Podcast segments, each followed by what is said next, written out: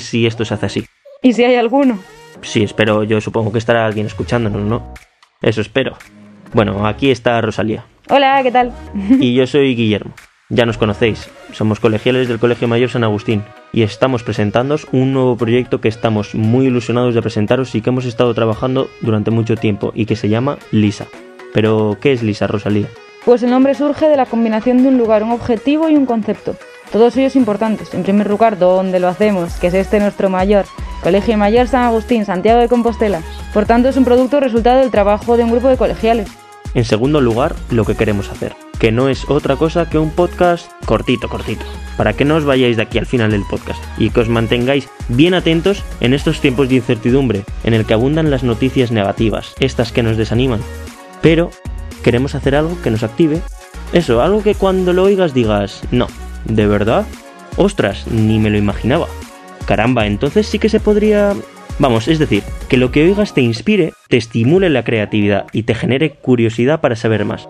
Por tanto, el objetivo es inspirar, estimular la creatividad que es la herramienta más poderosa del ser humano para resolver problemas. Y en tercer lugar, el concepto del laboratorio como lugar de encuentro, para probar soluciones, experimentar, innovar, poner encima de la mesa nuestras perspectivas, porque ya nos conocemos todos aquí, y no es poco lo que dais la chapa con que sois de ciencias. Y en estos días el concepto de laboratorio está muy vigente.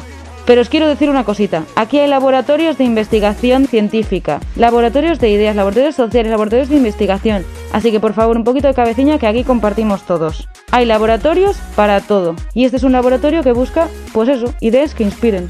Por tanto, tenemos la L de laboratorio, la I de inspiración, la S de San y la A de Agustín. Y ya está. Lisa. Laboratorio de Inspiración San Agustín.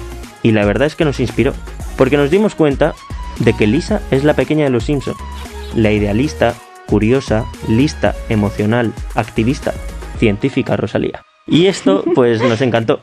Ya está, quedó bautizado como Lisa. Pero, ¿qué contenidos ofrece Lisa? ¿Y cuál va a ser su periodicidad? Pues empezamos por lo segundo. Lisa va a tener una periodicidad mensual. Hemos preferido hacerlo así porque aquí nos conocemos todos y hay que cumplir. Si los miembros del laboratorio vamos creciendo, pues podremos hacer más contenidos y aumentar así el número vamos a tener tres bloques de contenido. Un bloque de noticias. Noticias de cualquier tipo, tecnológicas, sociales, ecológicas. La clave es que estas noticias tengan un gran potencial de impacto transformador sobre las soluciones o problemas existentes, que no son pocos.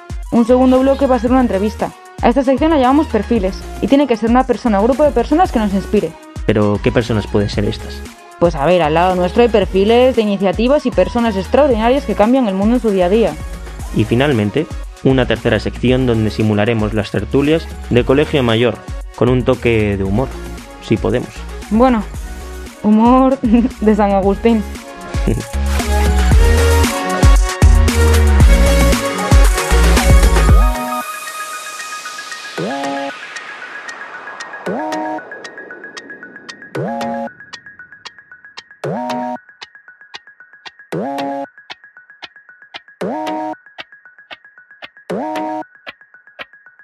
Tecnología de impacto.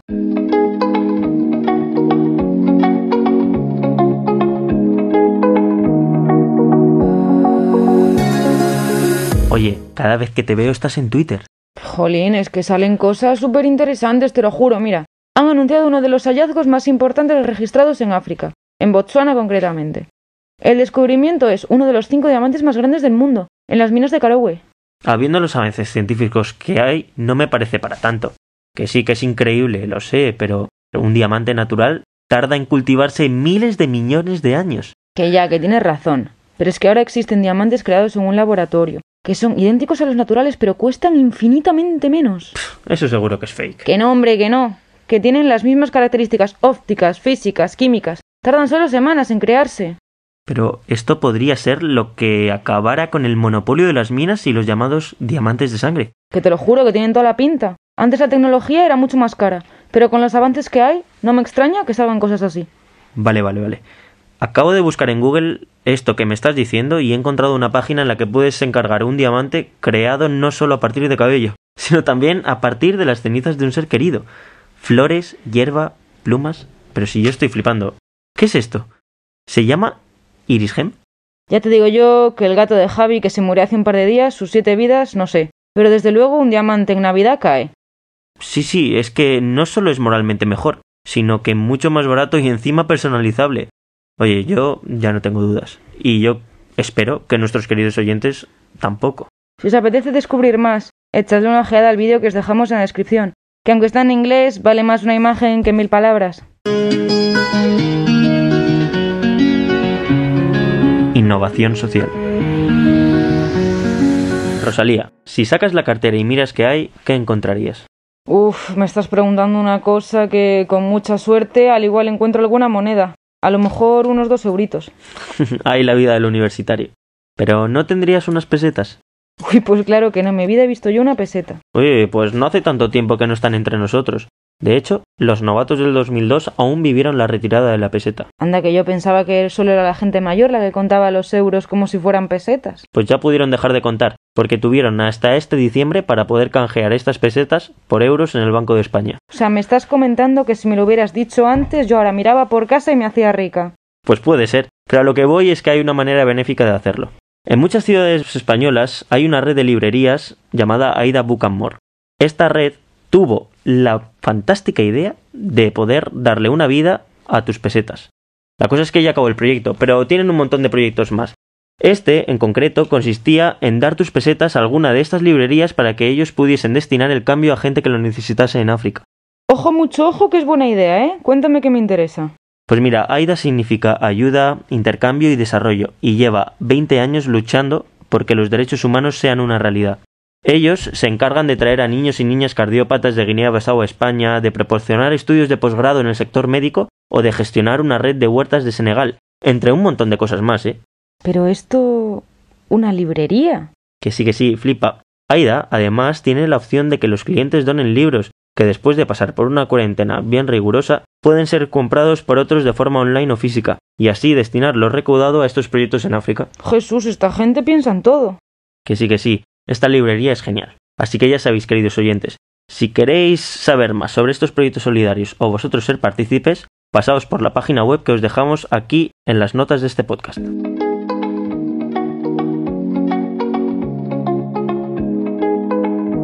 Perfiles. ¿A quién tenemos hoy en la sección de perfiles, Rosalía? Nada más y nada menos que a Laura Lizancos, profesora en el materno infantil de La Coruña. Qué pasada, yo no me hubiese imaginado que en un hospital en el que hay niños ingresados, en este caso, los niños siguiesen con su educación. Sí, sí, no solo crecen académicamente, sino también en valores y en madurez. Qué pasada. La verdad es que fue una suerte haber tenido la oportunidad de entrevistar a Laura. Nos enseñó un montón de cosas. Yo creo que a nuestros oyentes les va a encantar y también van a saber valorar la, la gran función de esta, de esta mujer que es una heroína, desde luego. Aquí la tenéis a continuación.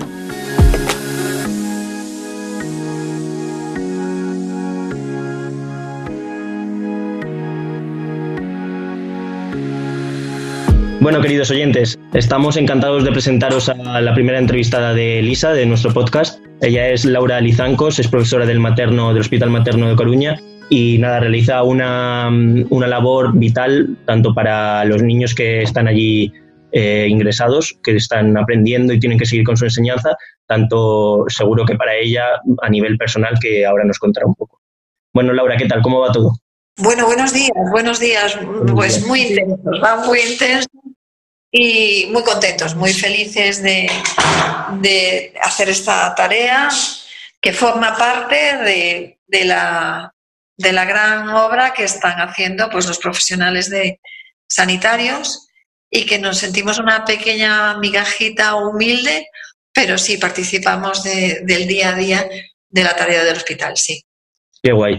Eh, a nosotros nos interesa un montón eh, saber qué características tienes que tener eh, tú como profesora en el hospital, porque bueno, estuvimos investigando y vimos que estuviste en Mosul, en, un, en, un campo de refugiados, y creo que ser profesora tanto en, estas situaciones tienes que tener unos valores y sobre todo un, un querer hacer muy grande. ¿Cómo es ser profesora en estas circunstancias? Bueno, yo creo que, en todas las facetas de la vida y en todas las profesiones mm, tenemos que ser ante todo, ¿no? Tenemos que ser personas, seres humanos, empáticos. La empatía es un valor que debía de venir con nosotros y viene como un cuño en nuestra marca de identidad como seres humanos. Creo que es lo que nos define como seres humanos. El darnos cuenta de que aunque una persona no la conozcamos de nada o que viva a miles de kilómetros, su dolor nos haga sentir como si fuera el más allegado, ¿no? Entonces, no ir por la vida de puntillas, sino meter las manos en el barro, como estábamos haciendo ahora mismo en la clase, y, el sentimiento que nos mueva a la pasión en cualquiera de, que sea nuestro desempeño profesional. Y bueno, sí, en, concreto, mm, sí, yo trabajé en campos de refugiados en siete países, creamos una, hicimos nacer una ONG que se dedicó a la atención a las personas que buscaban y que buscan una vida digna y una vida en paz. Y así trabajamos pues en Grecia, Serbia, Macedonia, Italia y por fin en Mosul, sí. Y de ahí pues al Hospital Materno Infantil de Coruña, sí. ¿Y estás contenta, no? En, en Coruña. Por supuesto que estoy contenta. Gracias por la pregunta, por, por el tipo de trabajo que aquí desarrolla el equipo, por la comisión de humanización que siempre nos reunimos y pensamos cómo mejorar cada día nuestra atención a las familias y a los niños. Por supuesto que el trabajo es íntimamente retador y gratificante al tiempo. Y bueno, sí, a lo mejor queda una migajilla dentro de uno de, de esa adrenalina un poquito más extrema de los viajes, pero que ahora tenemos que contener dadas las condiciones que estamos también viviendo y que nos tenemos que adaptar a todo lo que nos aparezca en la vida, ¿no? a las circunstancias y desarrollar otro tipo de trabajo que intentar que también sea válido y útil socialmente. Bueno, también por contra, el hecho de estar en el materno mm, yo creo que os proporciona unos medios que de otra manera no tendríais quizás en Mosul o en otros sitios, ¿verdad?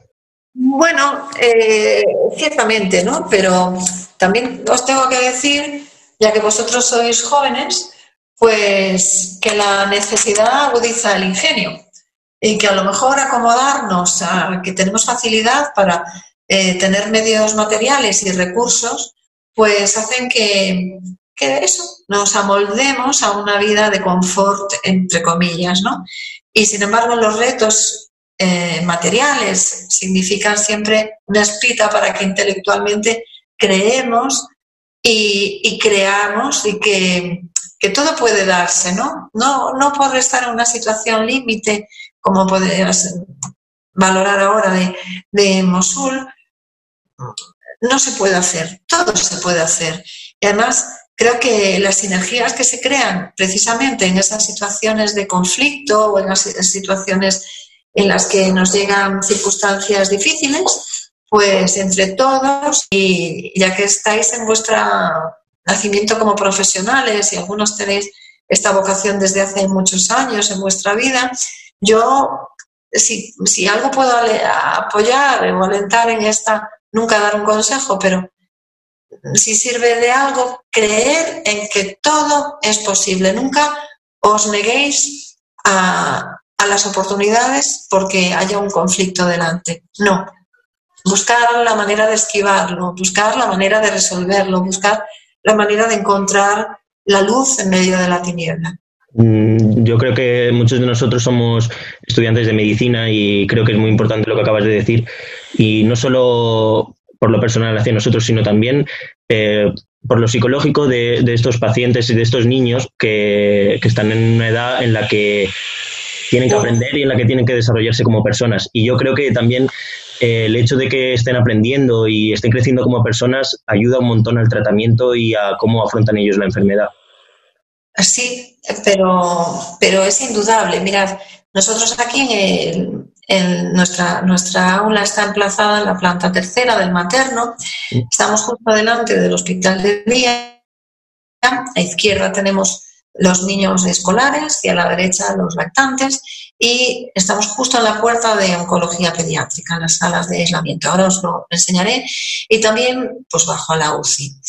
Os puedo decir que todos los días nuestros niños llenan la clase en distintos momentos, dadas las circunstancias ahora de, del bichillo que nos ha visitado o bichejo, pero las, las profesionales y los profesionales sanitarios nos dicen, no podéis imaginar el cambio que supone para ellos venir al hospital.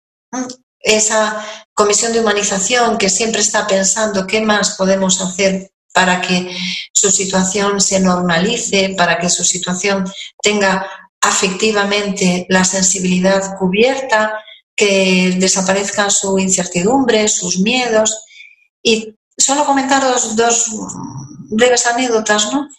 Que, que una mamá nos contó el otro día y dice, yo recuerdo cuando me dieron el diagnóstico de mi hijo, que fue brutal, solo recuerdo la mano de la oncóloga en mi hombro que dijo, estamos aquí para vosotros. Fijaros, ese punto de afecto es el que marca la diferencia. A pesar del diagnóstico tan brutal, el afecto es lo que nos, lo que nos hace personas. ¿no? Y, hace muy poquito, este sábado, tuvimos ocasión, no puedo de verdad desvelaros la persona que fue. Había un niñito que está en unas circunstancias muy difíciles y tiene un ídolo, ¿no? Y llamamos a ese ídolo y vino de incógnito de un día para otro. Hizo las de Caín por llegar hasta Coruña, llegó y nosotros lamentablemente esperábamos un, un desenlace triste y dramático, pues ahí está. Está resistiendo, comunicándose por WhatsApp con su ídolo y nuestro niño está feliz, sonriendo y resistiendo, ¿no? Es decir, pensar que, que todo lo que podemos dar, aparte de vuestros conocimientos, de vuestra formación, de vuestro esfuerzo día a día como profesionales, acompañarle el corazón. Acompañárselo, por favor. Sí, yo creo que eso es importantísimo. Perdón, porque a lo mejor soy un poco así. No, no, no, que va, porque creemos que es súper importante porque hay veces yo creo que los médicos nos centramos más en, las moléculas, en los tratamientos, en cosas que al final no son tan humanas y en realidad ese tratamiento humano es mucho más importante que a veces el, farmacológico. Sí, antes que cualquier conocimiento, primero es ser persona. Bueno, un, gran profesional es es siempre una gran persona, ¿no? Eh, la humildad de querer escuchar, la humildad de querer saber, la humildad de, entender al otro, eso lo tenéis. Y solamente hace falta escucharos a vosotros mismos y, aplicarlo día a día. Sois geniales, sois grandes, humanitaria. Entonces, como tal, empleémonos, ¿no? Que es lo que marca la diferencia. Eh, ahora eh, te queríamos hacer unas preguntas sobre... Un poco más generales, pues teniendo en cuenta un poco lo que hablábamos antes de las características que tenía que tener como persona cada profesional, queríamos saber si el número de profesionales que hacían falta para, centrarse en cada uno de los tipos de, niños y de diferencias de edades y este tipo de, cosas. Bueno, eh, ciertamente perdonad que responda con, una obviedad, ¿no? Pero cuantos más mejor, está claro, pero quizá definamos qué tipo de profesionales, ¿no? Mm. Eh, el equipo, el equipo está integrado por sus, sus médicos de referencia, pues imaginaros su gastroenterólogo, su neumólogo, su médico del corazón, su oncólogo, mm, todos ellos como equipo. Y después, pues los equipos de, enfermería, eh, fundamentales obviamente, eh, los equipos de los fisios o las fisios que, están en la planta o que acuden a visitarlos. Y después las personas que somos, mm, yo no puedo decir satélites, pero que estamos siempre eh, y, y, nos sentimos partícipes y agradecidos, dejarnos estar en este momento de, la vida de nuestros niños, ¿no? que son fundamentalmente la trabajadora social, en este caso nuestra compañera Cris, eh, y bueno, la tarea del, profesor o la profesora, que va habitación por habitación, reconociendo la situación concreta de cada niño, bueno, porque a lo mejor pues está inmovilizado, o porque está aislado, o porque tiene alguna eh, carencia física, o momentos en los que emocionalmente no está, no está en su mejor momento. Vale, la atención psicológica, no lo olvidemos, de, de los profesionales de la psicología del hospital también. Bien, entonces el profesor o la profesora en este caso, que, soy yo, aparte de, ir habitación por habitación a diario para llevarles materiales a los niños o niñas que no puedan estar en el aula, también nos sirve de reconocimiento de las circunstancias de la planta durante y animarlos a que los que puedan salir, que se vengan al aula. Mañana, primera hora, pues eh, me voy al hospital de día, vemos los niños que, han venido a hacerse su tratamiento ambulante, pueden ser, pues, uh, imaginar los oncológicos que vienen a ponerse su quimio, o los que tienen Crohn, que tienen ah, su tratamiento, o los diabéticos, y con ellos también se trabaja en el hospital de día o en el aula en el momento que quieren acceder. Después tenemos la zona de oncología, que a diario también se atiende porque, bueno, una vez que pasas más de cinco días aquí, tienes el derecho de seguir tu escolaridad habitual. Es un programa de la Consellería de Educación firmado con el SERGAS para que los niños tengan tanto su currículum igual que el de sus compañeros. Yo me pongo en contacto con sus profesores, con su centro educativo de referencia y hasta hacen sus exámenes aquí. ¿no? Eh, con oncología se trata la escolaridad y se trata el ocio también.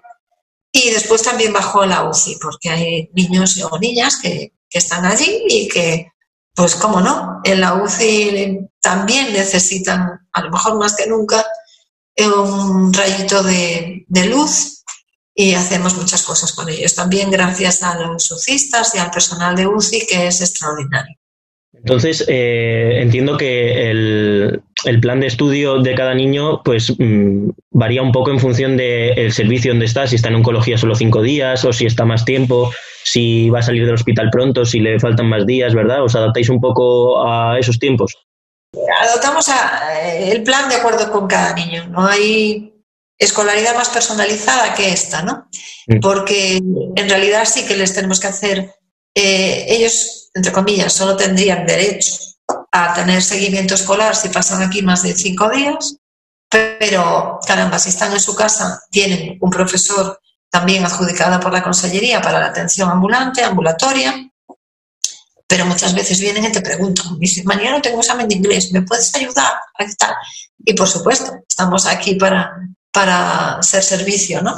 Y sí, y aparte de estudiar, pues les hacemos este tipo de, de acciones artísticas, musicales, eh, pues hacemos conferencias en streaming, eh, debates científicos, visitamos lugares, eh, pues eso, con Mario tal, o tenemos una página web también que hicimos durante la pandemia que se llama A Escuela en en el que tenemos una serie de recursos de, por distintas edades, por distintas etapas, por distintos niveles emotivos también y también para las familias en las que ellos están en sus habitaciones y pueden descargarse sus, sus recursos y les hacemos un seguimiento.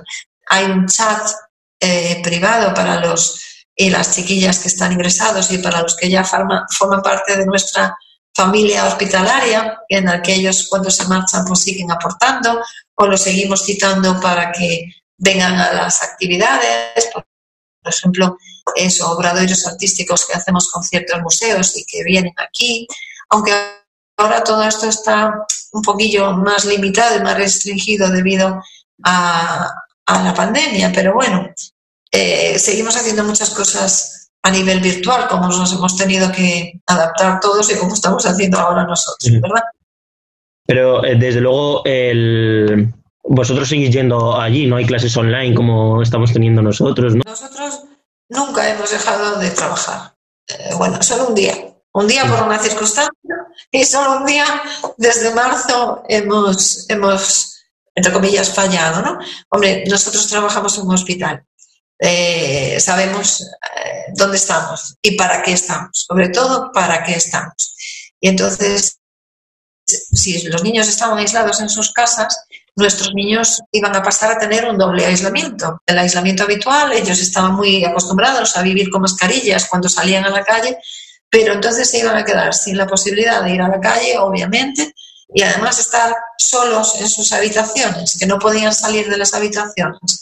Pues no, directamente la respuesta fue que claro que no, que íbamos a ser eh, un poco insumisos, un poco desobedientes a la, a la norma pero adaptándola con todas las eh, medidas extremas, más que nunca, de, seguridad que ya teníamos, pero doblarlas o triplicarlas ya que entramos en una nueva fase de aislamiento. Aquí se han restringido, como todos los hospitales, obviamente las visitas.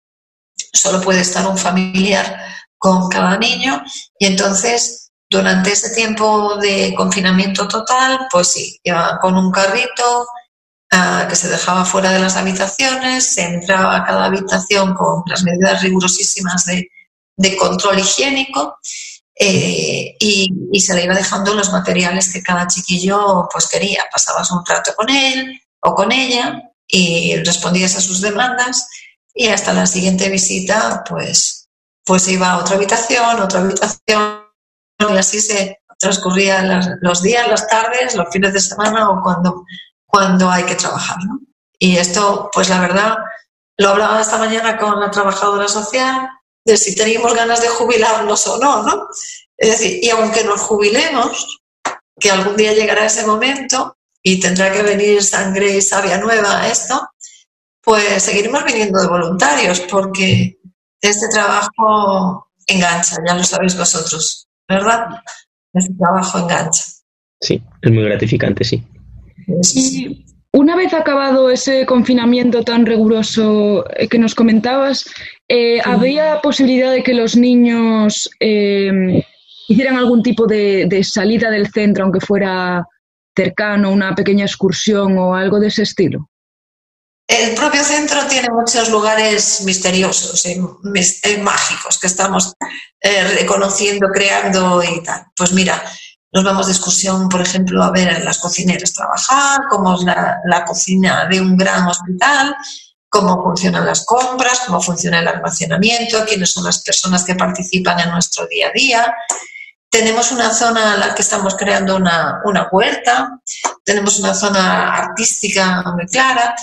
Eh, es cierto que en este momento, como, como sabéis, pues las medidas de seguridad tienen que extremarse, ¿no? Porque la prioridad es la salud, no lo olvidemos nunca. La prioridad es la salud y no podemos eh, mover hacia la fragilidad el cinturón tan exquisito que han creado los, los profesionales sanitarios. ¿no? Entonces no podemos vulnerarlo, tener todo el cuidado porque la prioridad son nuestros, nuestros pequeños, estamos en un hospital.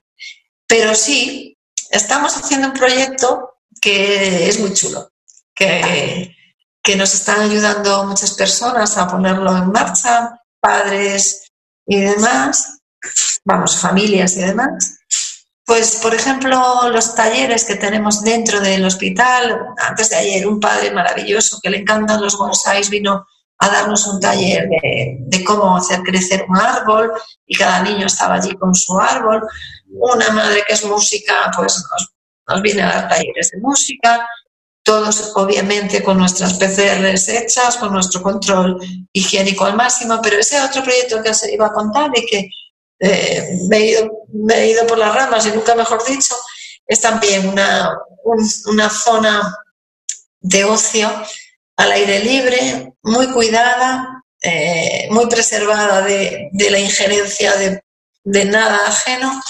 Y, sí, solo para, para que ellos puedan tener su ocio y comunicarse, porque no, no se os escape que los niños vienen aquí al hospital y regresan a sus casas. Nuestros niños y niñas escolares de los colegios de fuera, pues tienen momentitos de contacto con otros en las clases, en la escuela, en el autobús. No, y el único momento de ocio que tienen es cuando vienen al aula, ¿no? Y de convivencia. Entonces, nos estás hablando un poco de comunicación entre ellos, de comunicación con vosotros, que es muy importante. Eh, suponemos que también es súper importante la amistad que se crea entre ellos, esos vínculos que de otra manera también se tienen que administrar cuando se van y cuando otros se quedan, ¿verdad? Esos momentos, obviamente, no se produzcan nunca, pero bueno, la vida es un tránsito, ¿no? Así es, así es. Lo bonito, y lo bonito es que tarde o cada noche cuando llegas a casa, fiscalizas un poco el chat que tienes creado con ellos y con ellas, la emoción que tienen por participar. Dicen, hola, soy, por ejemplo, soy Marina, mañana voy a Coruña, ¿quién está? Entonces, ah, soy Valentina, mañana estoy yo. Sí, así, así. ¡Ay, qué bien, Valentina! Mañana te veo. Salta, Candela. Yo también estoy. Y esa emoción de, de, Lara que está aquí, pues yo estoy aquí hoy, mañana también estaré y os voy a ver. Esa, esa, esa amistad que se está forjando eso es para toda la vida. También esa madurez ¿no? que tienen ellos, yo creo que siempre decimos eh, que ellos maduran a un ritmo mucho más rápido y esas amistades eh, les marcan, porque les marcan porque están viviendo una situación difícil, como dices, y, están conociendo a personas que, que, tienen ganas de ver, incluso yo creo que eh, debe haber alguna situación que tienen ganas incluso a veces de ir al hospital para ver a esos compañeros no se quieren ir cuando los padres le dicen, venga, que ya tenemos que marchar, que ya salió la analítica o que tenemos que irnos a, a radio o lo que fuese. Espera, un poquito. Se quieren quedar a estar con sus amigos, a estar con, con su gente, ¿no? Los padres nos preocupamos, vamos. Ellos solo se ocupan. Se ocupan de su único día que existe, que es hoy. Porque, por ejemplo, os decía, si, ellos tienen miedo, pues lloran.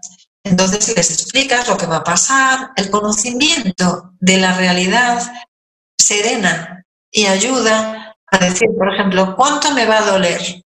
Pues mira, de 1 a 10 te va a doler, mm, a lo mejor, como si yo te pellizcase así, o como un poco más que un pellizco. Ponerle ejemplos cercanos a ellos. ¿Y durante cuánto tiempo me va a doler?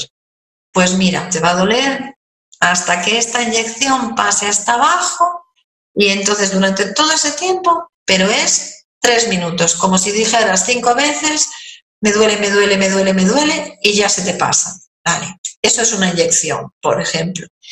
Entonces, cosas concretas, ellos necesitan cosas concretas. Y, por ejemplo, si tienen náuseas, vomitan, pero después se les pasa. O si tienen algún miedo, como digo, se lo explicas y le pasa. Estiran su brazo, le ponen la quimio y con la otra mano están jugando y con la otra mano están haciendo la propuesta que le has hecho ese día artística o están haciendo un puzzle.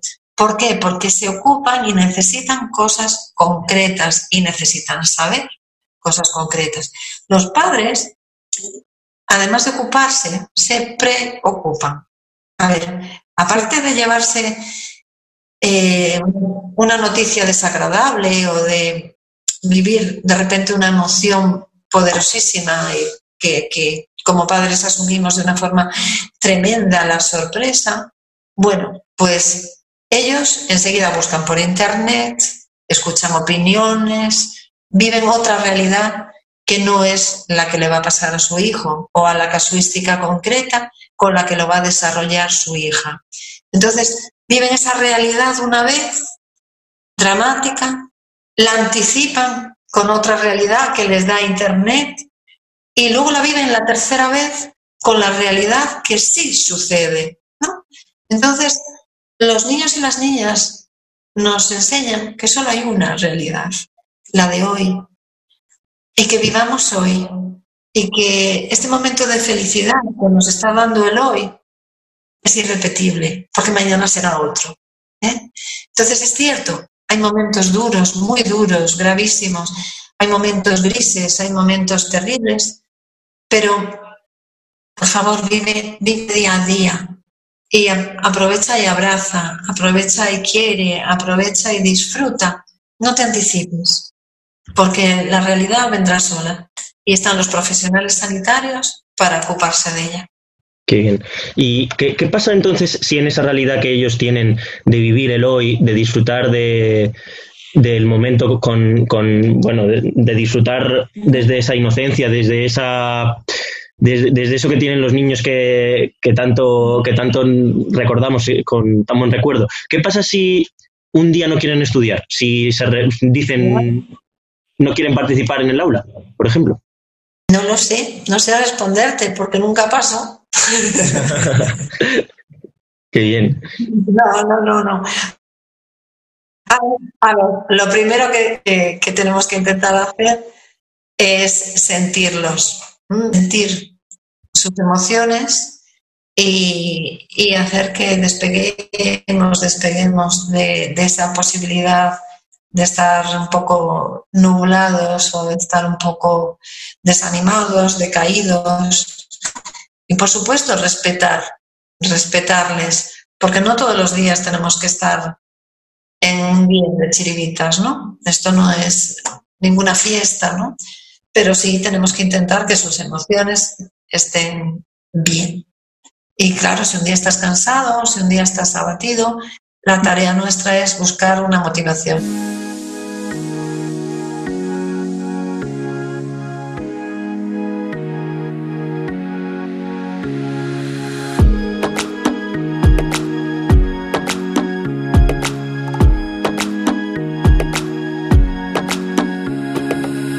Os enseño. Esto es la zona de oncología. Y os puedo enseñar incluso eso, las habitaciones con su doble puerta, como veis. Os voy a enseñar una que no hay nadie. Aquí tenemos nuestro aislamiento total, zona de aseo permanente, zona de sacarte la bata y dejarla. Y acceso, les enseñamos una habitación, ¿ves? Esta es una habitación de, de las ocho que tenemos específicas para, para oncología, obviamente con su, con su aseo aquí. Y aquí, bueno, montamos, esta está completamente vacía, obviamente mucho mejor. Bueno, nuestro paisaje, nuestro paisaje estupendo, pero pues le ponemos luces, le traemos materiales, le dejamos que, pongan sus trabajos por las paredes. Aquí también, en esta zona, en esta zona de oncología, me voy, aseo, aseo, perdón, en esta zona de oncología hay ocho habitaciones. Y, y también tenemos, perdonad, hay aquí una zona para las familias, para que descansen, ya que están aquí en aislamiento. Y tenemos una especie aquí aislado en otro lugar, una habitación con juguetes, pues solo para, para ellos también, para los que están en esta, en esta zona, los pueden sacar. Aquí hay un pequeño, pequeño patio, ¿no? Este es el pasillo de exclusivamente de, de Allí al fondo tenéis el hospital de día. Hola chicas. Buenos días. Eh, la zona de, de día. Las consultas. Y allá a fondo. Y aquí está nuestra clase. Aquí está nuestra clase.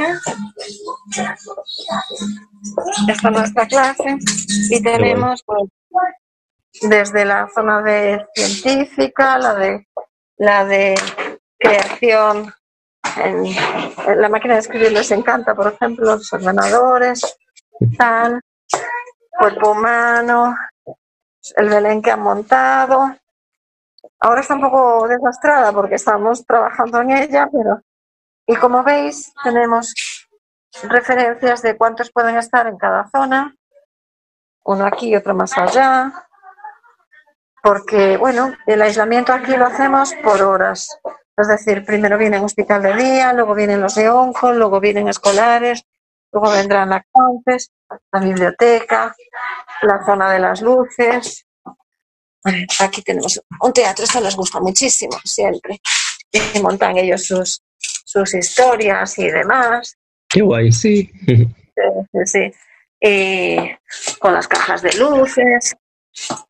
Como veis, tenemos que tener materiales para, para todas las edades, cocinita y demás, el espacio, montado por niveles, porque, claro, aquí juntamos, somos como una, una pequeña gran unitaria, porque tenemos niños de todas las edades, la música, las conchas, el arte, su órgano, ahora nos han pedido una batería, bueno, vamos a volver un poco a ver, a ver cómo sobrevivimos a, la batería, ¿no?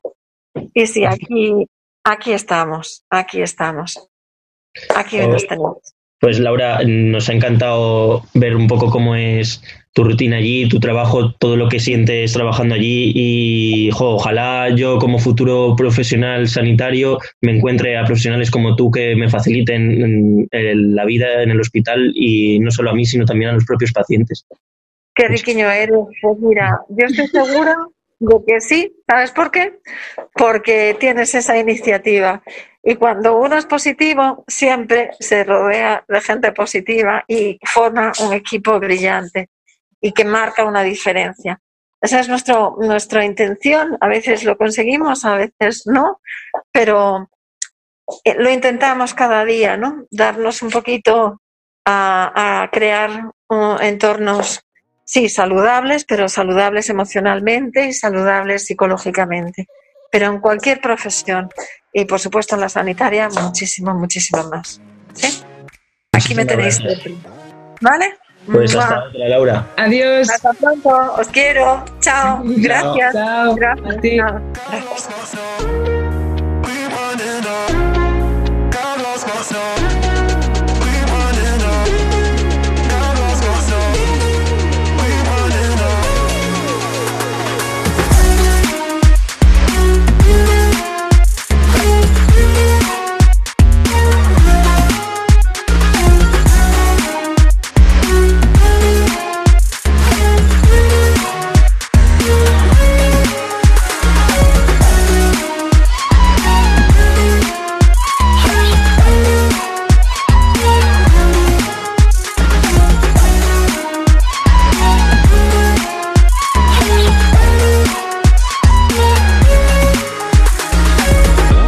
Esto ha sido todo por el primer número, queridos oyentes. Esperamos que os haya entretenido, hayáis pasado un buen rato y sobre todo que os haya inspirado en estos tiempos tan caóticos que nos ha tocado vivir. Un beso muy muy fuerte y felices fiestas desde Lisa.